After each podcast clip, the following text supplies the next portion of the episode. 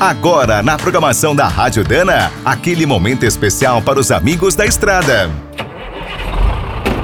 Está começando mais um minuto do caminhão.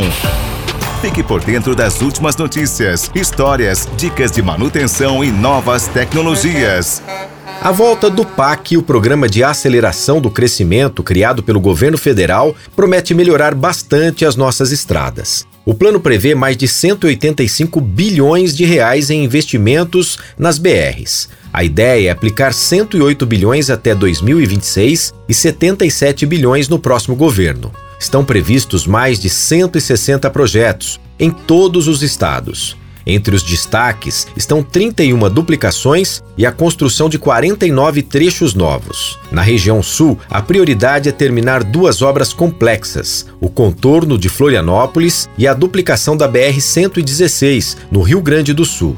No Sudeste, estão programadas as duplicações de trechos importantes das BRs 251 e 381 em Minas e das BRs 259 e 262 no Espírito Santo. No Centro-Oeste, vão trabalhar na conclusão do contorno de Cuiabá, no trecho de Aquidauana, da BR-419, e numa nova ponte sobre o Araguaia.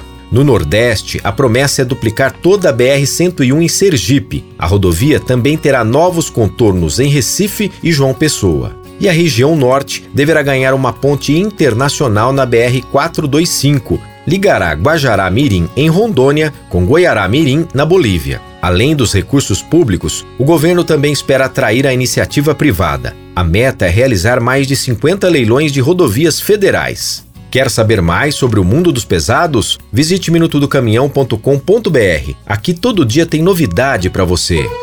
O Minuto do Caminhão é um oferecimento de Spicer, Álvaros e Victor Heinz. Na hora da manutenção, fique com a qualidade e segurança dessa trinca de ases em componentes para transmissão, suspensão, direção e motor. E quem é do trecho já sabe, para rodar bem informado, a Rádio Dana é sempre a melhor sintonia.